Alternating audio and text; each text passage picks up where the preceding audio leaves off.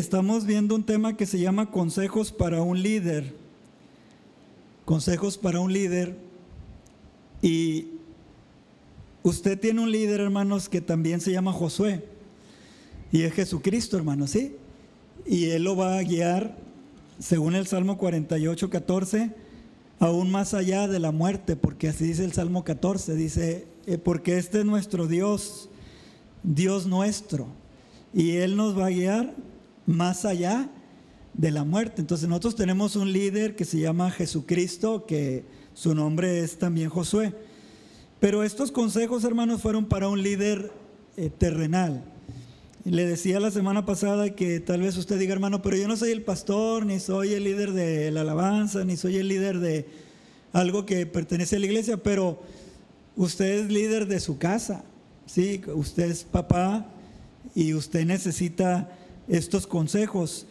Deuteronomio capítulo 31, hermanos, versículo del 7 al 13, dice así, y llamó Moisés a Josué y le dijo en presencia de todo Israel, Esfuérzate y anímate, porque tú entrarás con este pueblo a la tierra que juró Jehová a sus padres que les daría, y tú se las harás heredar. Y Jehová va delante de ti, Él estará contigo, no te dejará ni te desamparará, no temas ni te intimides. Y escribió Moisés esta ley y la dio a los sacerdotes, hijos de Leví, que llevaban el arca del pacto de Jehová, y a todos los ancianos de Israel. Y les mandó Moisés diciendo, al fin de cada siete años, en el año de la remisión, en la fiesta de los tabernáculos, cuando viniere todo Israel a presentarse delante de Jehová tu Dios en el lugar que él escogiere, leerás esta ley delante de todo Israel a oídos de ellos, y harás congregar al pueblo varones y mujeres y niños, y tus extranjeros que estuvieren en tus ciudades, para que oigan y aprendan y teman a Jehová vuestro Dios y cuiden de cumplir todas las palabras de esta ley. Y los hijos de ellos que no supieron, oigan y aprendan a temer a Jehová vuestro Dios todos los días que viviereis sobre la tierra donde vais pasando el Jordán para tomar posesión de ella. Amén. La semana pasada, hermanos, empezamos este sermón, ya vimos el punto número uno que el líder espiritual siempre debe de ser esforzado y animado, hermanos, siempre, siempre. El pueblo nunca va a ser mejor que el líder, hermanos, nunca. Hoy parece que Satanás ha levantado un gigante, ¿verdad, hermanos? Con esta enfermedad para desafiar eh, la fe. Y sabe, hermanos, yo veo muchos cristianos que se sienten como ovejas sin pastor. Porque hay algunos pastores, y lo digo esto hermano, no porque yo sea bien valiente, pero lo digo con todo respeto, pero hay pastores que tienen más temor que las ovejas. Y tienen cerradas las iglesias, hermanos, los templos. Y hay hermanos que están buscando dónde congregarse porque el pastor hoy está asustado. Y hermanos, es verdad que el, ser humano le teme a la muerte. Pero, pues en la guerra espiritual, hermanos, y en la guerra física, a veces va de por medio la vida. Y nada más póngase a pensar en Cristo. Mire, Jesús, tremenda palabra que dijo. Dijo, yo soy el buen pastor. ¿Verdad que sí? Pero dijo algo más. El buen pastor que su vida dio, da por las ovejas. Entonces, cuando yo estaba orando en la mañana, hermanos, y, el Señor me confrontaba con esta palabra, yo soy el buen pastor, fíjate, y yo di mi vida por las ovejas. ¿Hasta dónde tú te has metido en un compromiso de pastorear? Amén. De cuidar la iglesia del Señor. Punto número dos. El líder, hermano, debe de saber que Dios está con él. Ya vimos en el versículo 8, Jehová va delante de ti, Él estará contigo, no te dejará, no te desamparará. Dios siempre viene, hermanos, para animarnos con su presencia. Amén.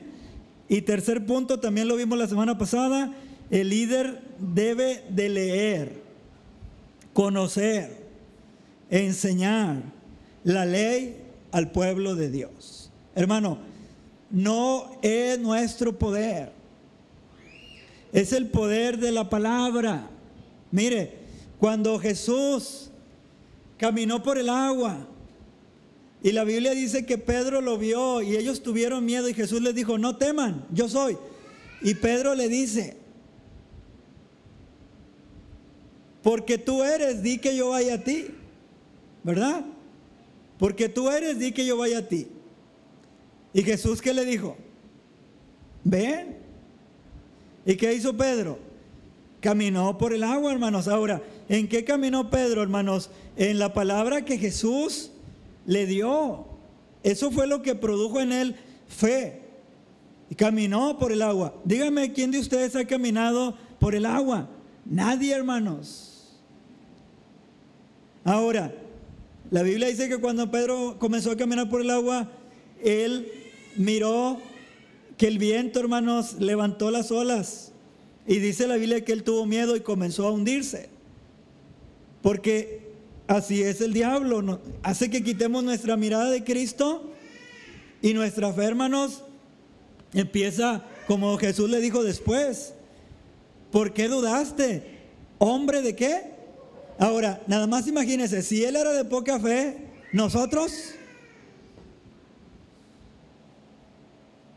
nosotros deberíamos sentir una vergüenza tremenda, hermanos.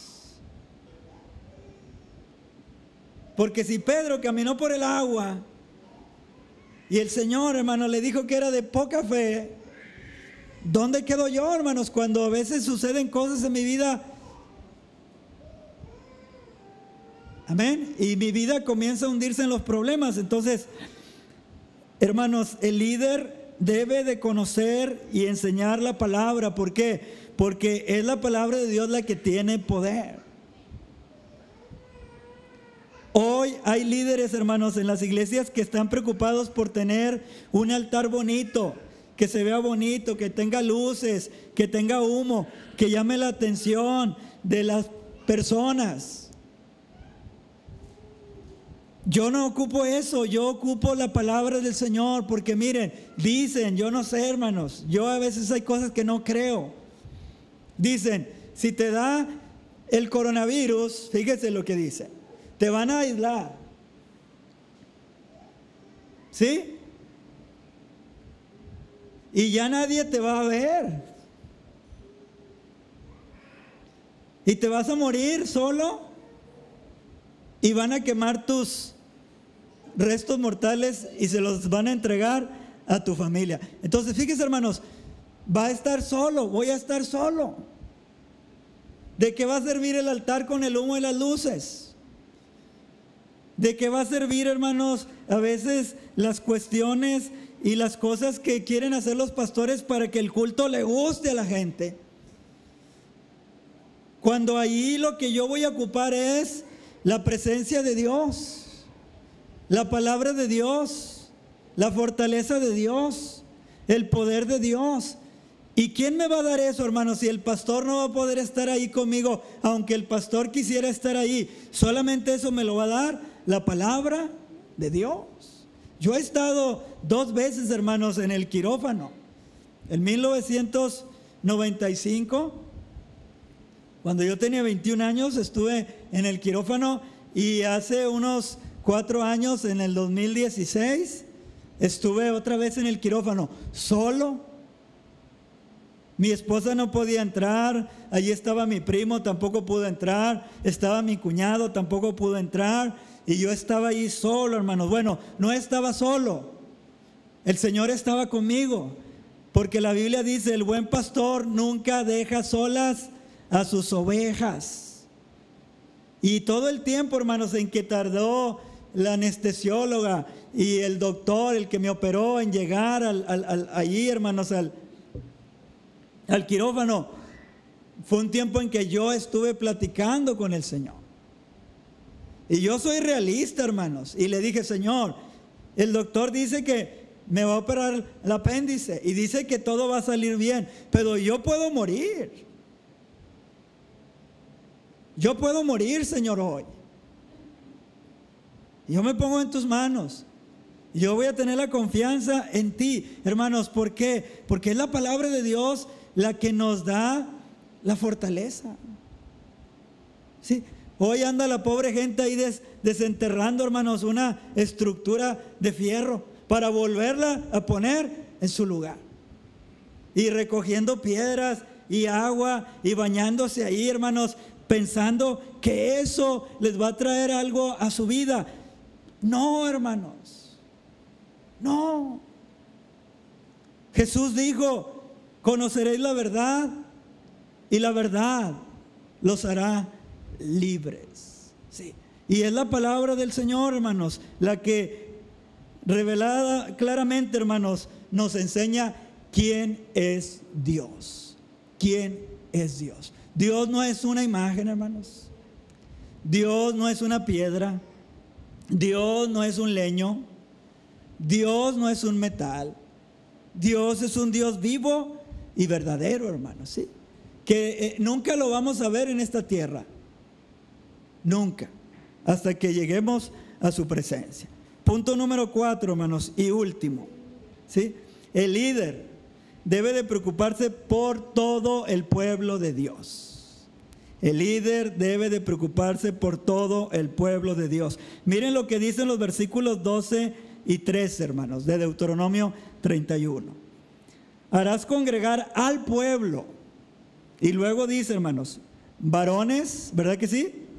Mujeres, niños y tus extranjeros que estuvieren en tus, en tus ciudades, para que oigan y aprendan y teman a quién? A Jehová vuestro Dios. Mucha gente dice, hermanos, equivocadamente, Dios no quiere que le tengas miedo. No, Dios quiere que usted le tenga miedo. Pero déjeme le digo de qué manera. Cuando yo era niño, hermanos, mi mamá era, era estricta y era pegona.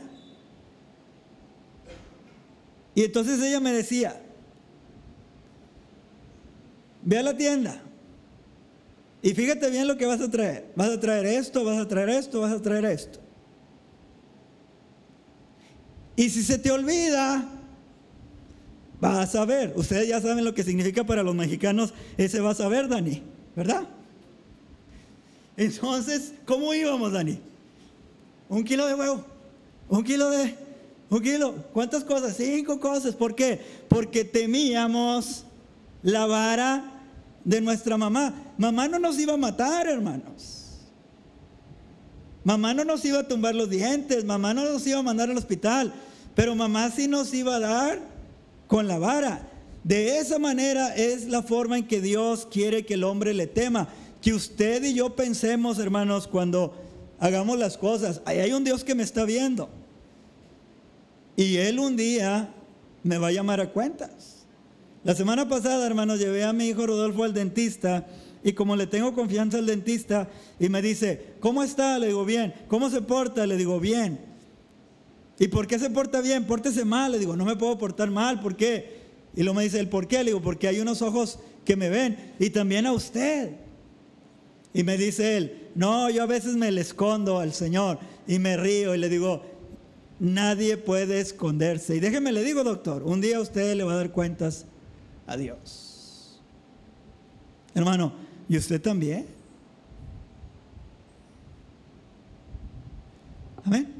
Para que oigan, aprendan y teman. ¿Quiénes? Los varones, las mujeres y los niños. El pastor, el líder, hermanos, espiritual, debe de preocuparse por todos para que aprendan la ley de Dios.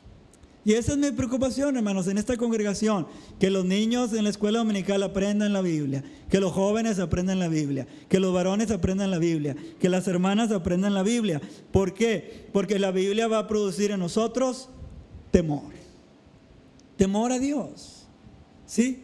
No miedo, hermanos, así de que eh, Dios te va a destruir, no. Temor por agradarle. Temor por servirle de una manera correcta temor por amar a tu esposa, temor por sujetarte a tu esposo, temor por cuidar a tus hijos, temor. Temor, hermanos. Aquí dice claramente, versículo 13, dice y los hijos de ellos que no supieron, oigan y miren, aprendan a temer a Jehová vuestro Dios. ¿Cuándo? Todos los días. Entonces, el propósito de que usted lea la Biblia, hermanos, no es de que usted se llene la cabeza de Biblia y usted debata y, y, y, conozca mucha Biblia. No, hermanos, el propósito de que usted lea la Biblia es que la Biblia transforme su carácter, transforme mi carácter. Santiago dice que la Biblia es el espejo en el cual el cristiano debe de mirarse, pero usted, usted personalmente, porque a veces nos preocupamos mucho cómo vive el hermano tal, pero el propósito de las escrituras, hermanos, al leerlas, al meditarlas, es que ellas nos transformen. Mire lo que dice el Salmo 19.7. ¿sí? Vaya al Salmo 19.7.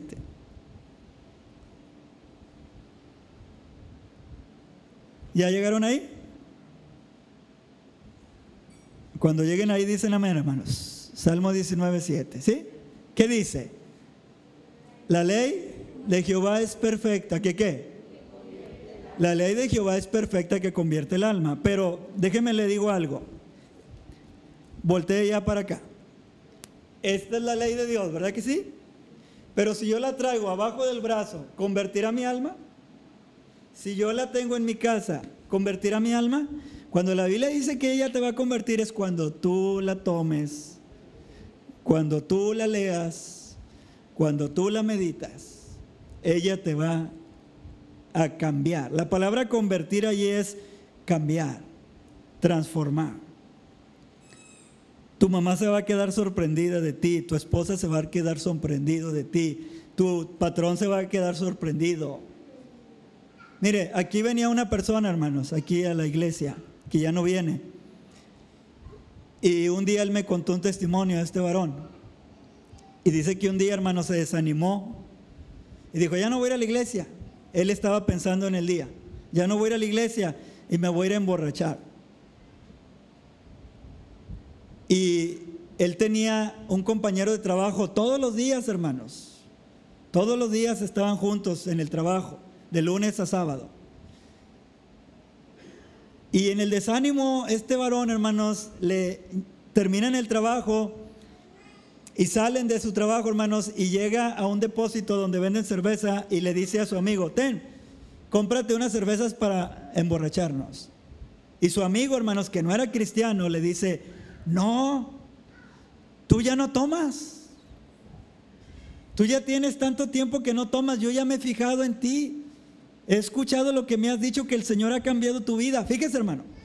Yo mismo le he dicho a mi esposa, oye, si vieras qué bien ha cambiado este compañero, que hasta quiero que me invite a la iglesia y no me invita. Fíjese hermano, la ley del Señor convierte el alma, que las personas se dan cuenta. Pero usted tiene que leerla. Mire, ponga atención a lo que le voy a decir. Solamente tres veces, hermanos. Escuche. Solamente tres veces antes del exilio. El Antiguo Testamento, hermanos, registra que el pueblo de Israel leyó la ley públicamente. Por eso, hermanos, ellos tuvieron tantos problemas, porque no obedecieron este mandamiento de leer la ley. Solamente tres veces. Mire, vaya conmigo. Josué capítulo 8, versículo 30. Josué 8:30.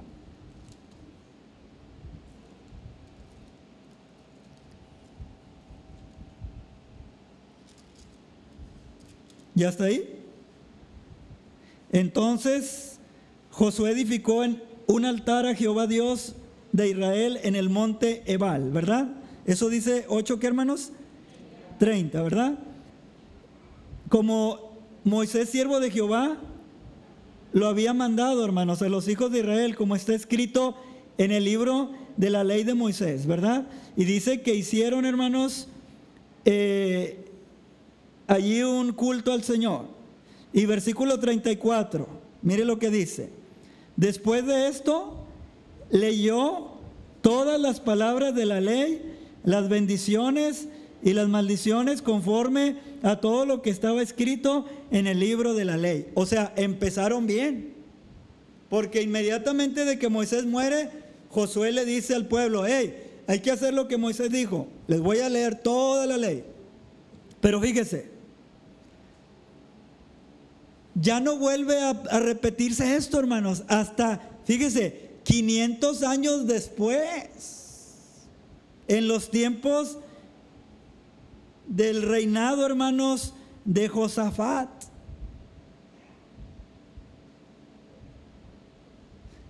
Segundo de Crónicas 17:7.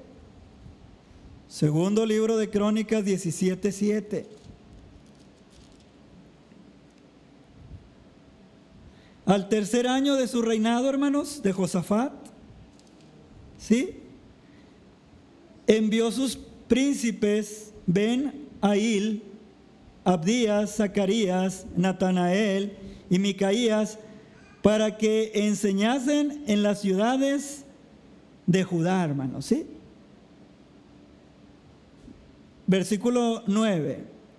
Y enseñaron en Judá, hermanos, teniendo consigo el libro de la ley de Jehová. Y recorrieron todas las ciudades de Judá enseñando al pueblo. Pero pasaron 500 años, hermanos. Ahora, esto se volvió a repetir, hermanos, hasta el reinado de Josías, hermanos. 250 años después. Según segundo de Crónicas 34, 30.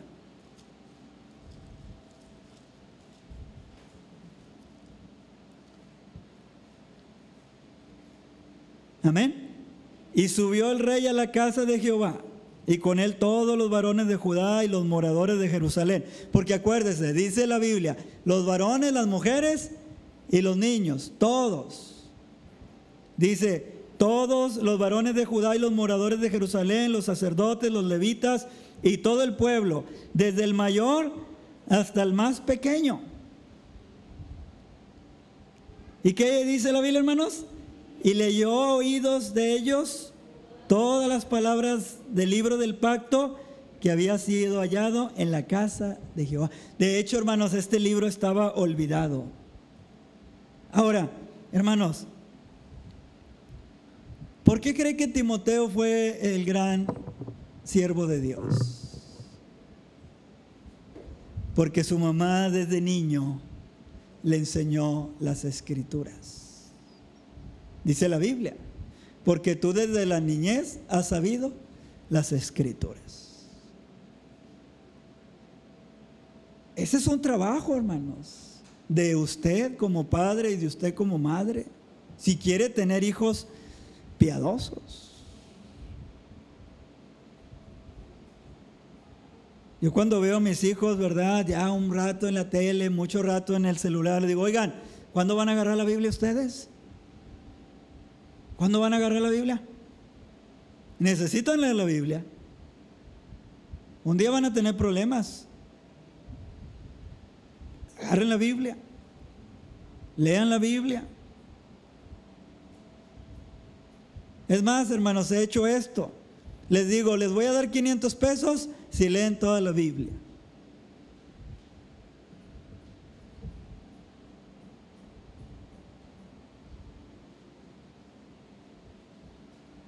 Hermanos, porque la Biblia produce temor en el corazón. Y el temor del Jehová, hermanos, nos aparta del pecado. ¿Sí? Y cuando nosotros vivimos, hermanos, bajo el temor de Dios, Dios nos va a bendecir. ¿Sí? Dios nos va a bendecir. Conclusión del sermón, hermanos, ¿sí? En la Biblia tenemos ejemplos de personajes, hermanos, que conjuraron, fíjese, conjuraron a sus sucesores, hermanos, a guiar al pueblo de Dios de una manera correcta. mire, yo tomé tres ejemplos. Primero, David, hermanos, conjura a su hijo Salomón. Vaya conmigo, primero de Crónicas 28, 20. Primero de Crónicas 28, 20.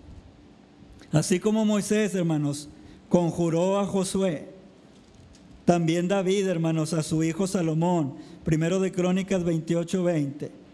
Dijo además David a Salomón su hijo, anímate, ¿verdad hermanos? Y esfuérzate. ¿Y qué?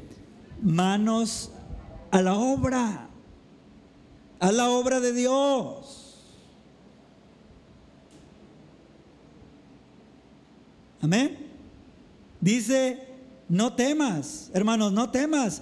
Desde, desde allá estaba el coronavirus, hombre. Pero en otra forma. No temas. ¿Qué más? Ni desmayes, porque Jehová, Dios, mi Dios, ¿qué? Estará contigo. ¿Qué dice?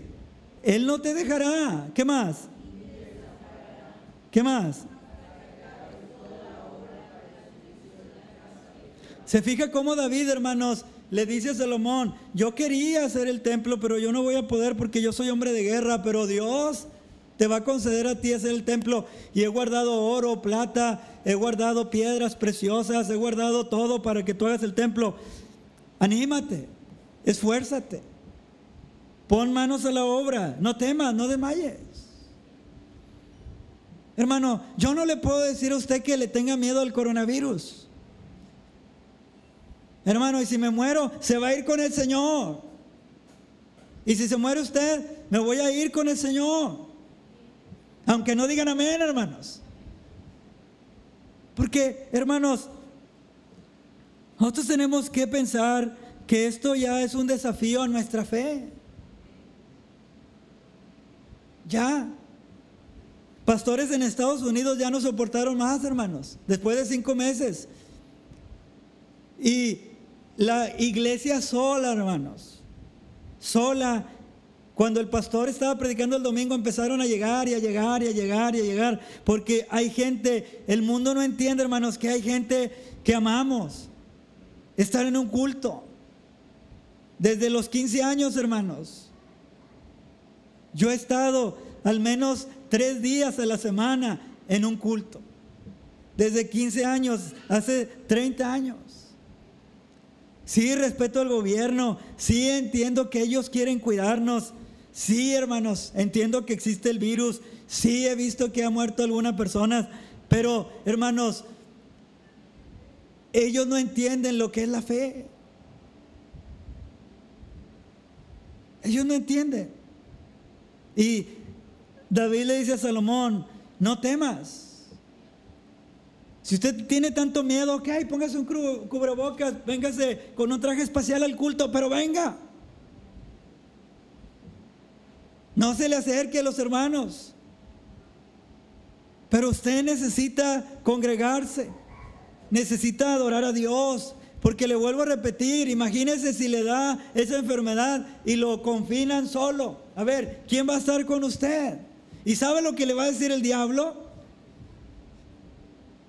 No clames a Dios porque tú no ibas a la iglesia y Dios no te va a oír. Pero Dios no es así, hermanos. Dios lo va a escuchar.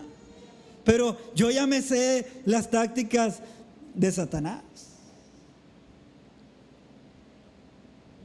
Mire lo que le dice Pablo a Timoteo, hermanos. Le dice exactamente lo mismo. En otras palabras, segundo, segunda carta a Timoteo, hermanos. 2, 1 y 2. Segunda carta de Pablo a Timoteo 2, 1 y 2. Mire, tú pues, hijo mío, esfuérzate en la gracia que es en Cristo Jesús. Hermanos, la gracia ahí está, pero el esfuerzo de quién es? Es mío, es suyo, es de la iglesia, es de los pastores.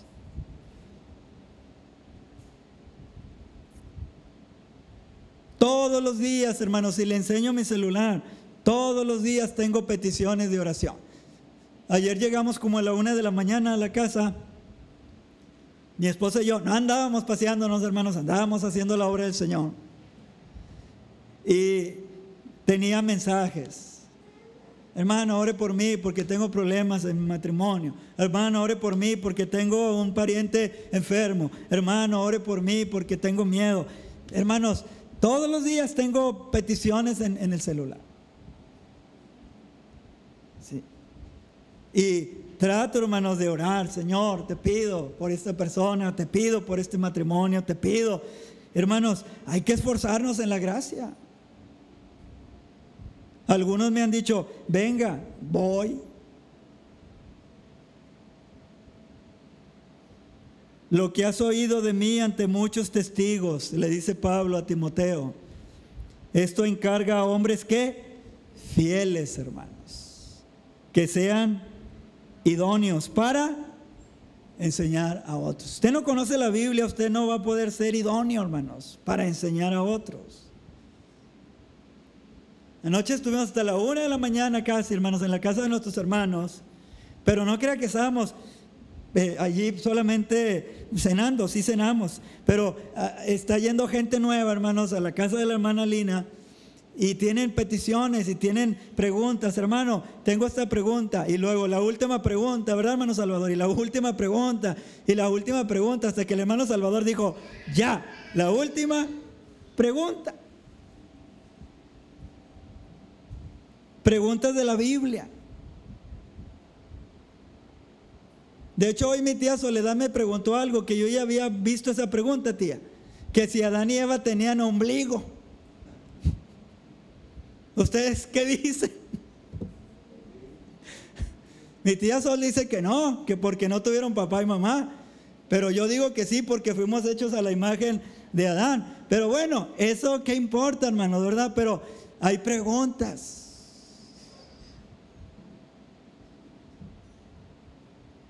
¿Verdad? Y hay que responderlas.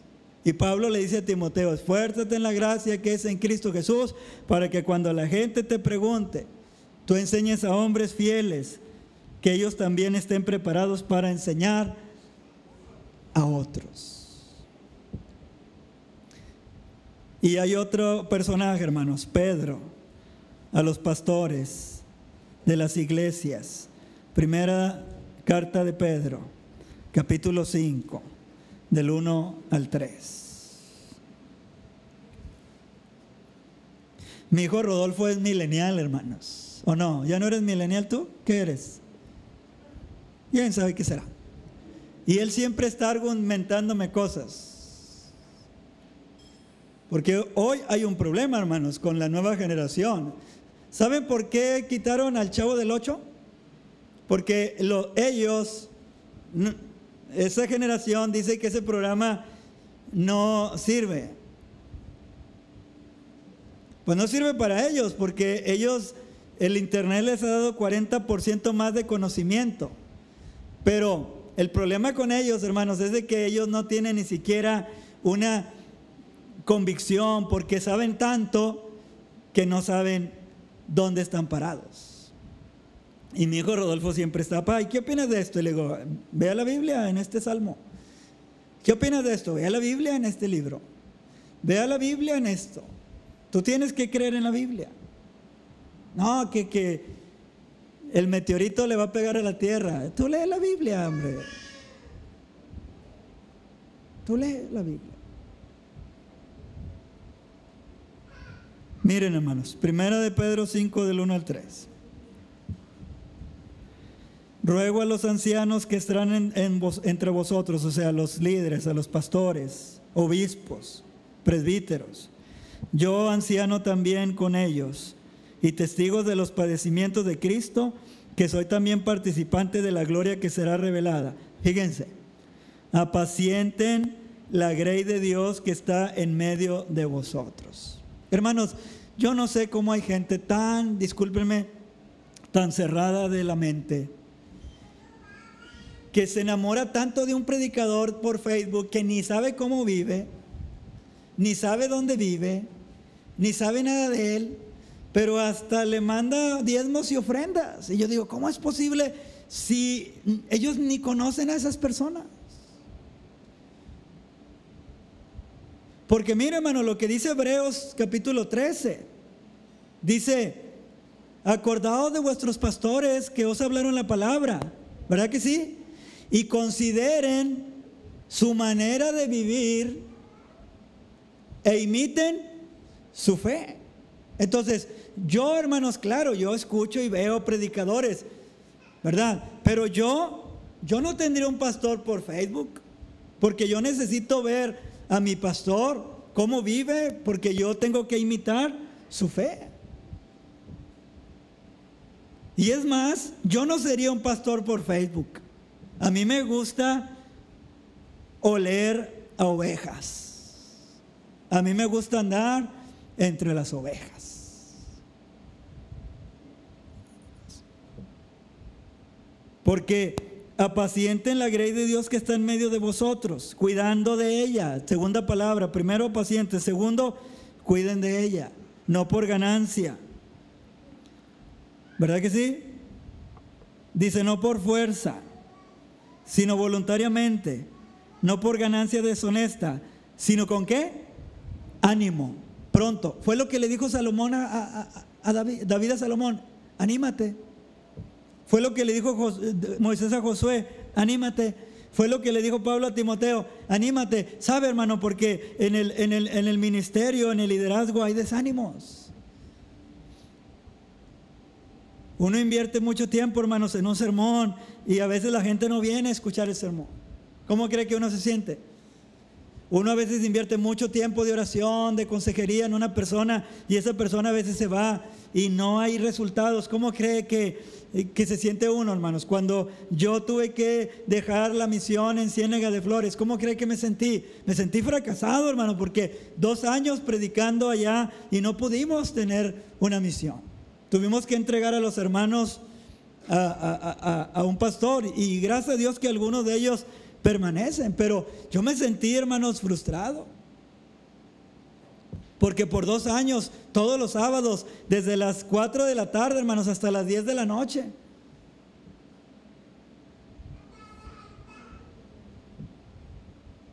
Pero yo cumplí mi responsabilidad.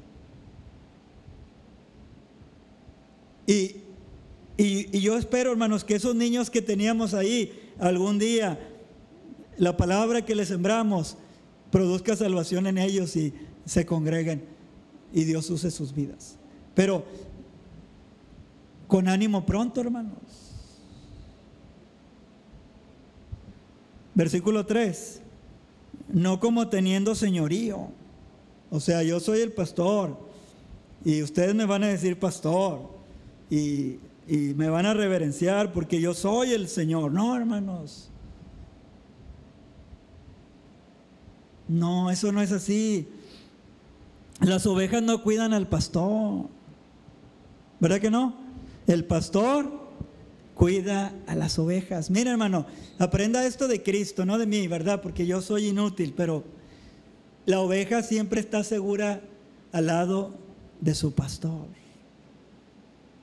Pero el pastor no está seguro aunque tenga mil ovejas, porque no es así. Y hoy parece que en las iglesias nuevas así es, hermanos, ¿verdad? Que las, las ovejas tienen que cuidar al pastor.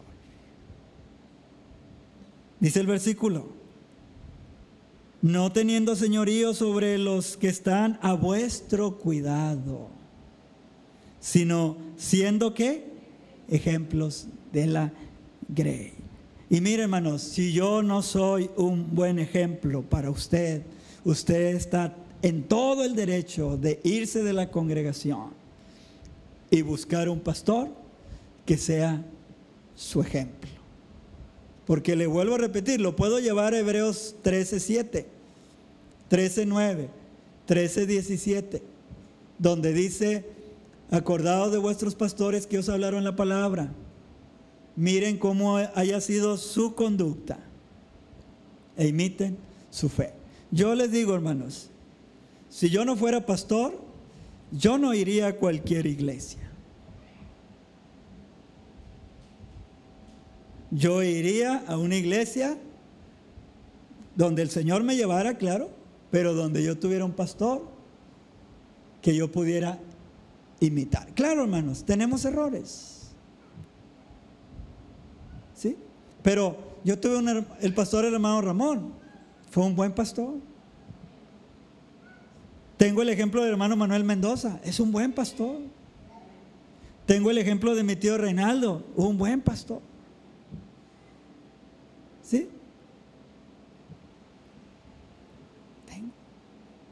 Pero yo no buscaría a alguien por Facebook que ni conozco, hermanos, que ni sé ni cómo vive. Mucho menos le mandaría mis diezmos y ofrendas porque esas cosas a veces las podemos ocupar en algo más necesario, hermanos. Pero la iglesia ha caído, hermanos, en un engaño tremendo que así vive. Pero no es bíblico eso. ¿sí? El tema se llamó consejos para un líder espiritual. Entonces, si usted quiere ser un líder, hermanos, usted tiene que tener estas cualidades, ¿sí? Que tiene que ser animado y esforzado, tiene que saber que Dios está con usted, tiene que conocer la palabra y tiene que interesarse por todo el pueblo. Tiene que tener un plan para los niños, tiene que tener un plan para los jóvenes, tiene que tener un plan para los matrimonios y tiene que tener un plan para los ancianos. Tiene que ir a los funerales, tiene que ir al hospital, tiene que ir a la cárcel. Tiene que ir a la consejería. A veces la gente no sabe, hermanos, y dicen, los pastores no hacen nada. Los pastores no hacen nada. Pues yo le invito, hermanos, a que tome su Biblia cinco horas en un día y la lea.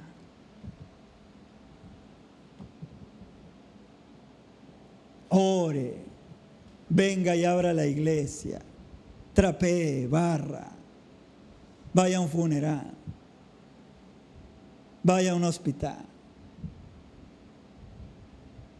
Hermanos, y Pablo dijo, por la gracia de Dios soy lo que soy. Y dijo él, porque su gracia no ha sido en vano para conmigo. O sea, hermanos, que la gracia de Dios nos va a mover. La gracia de Dios no es pasiva. La gracia de Dios no va a estar detrás de una cámara solamente. Eh, ¿Cómo están, hermanos? Dios los bendiga.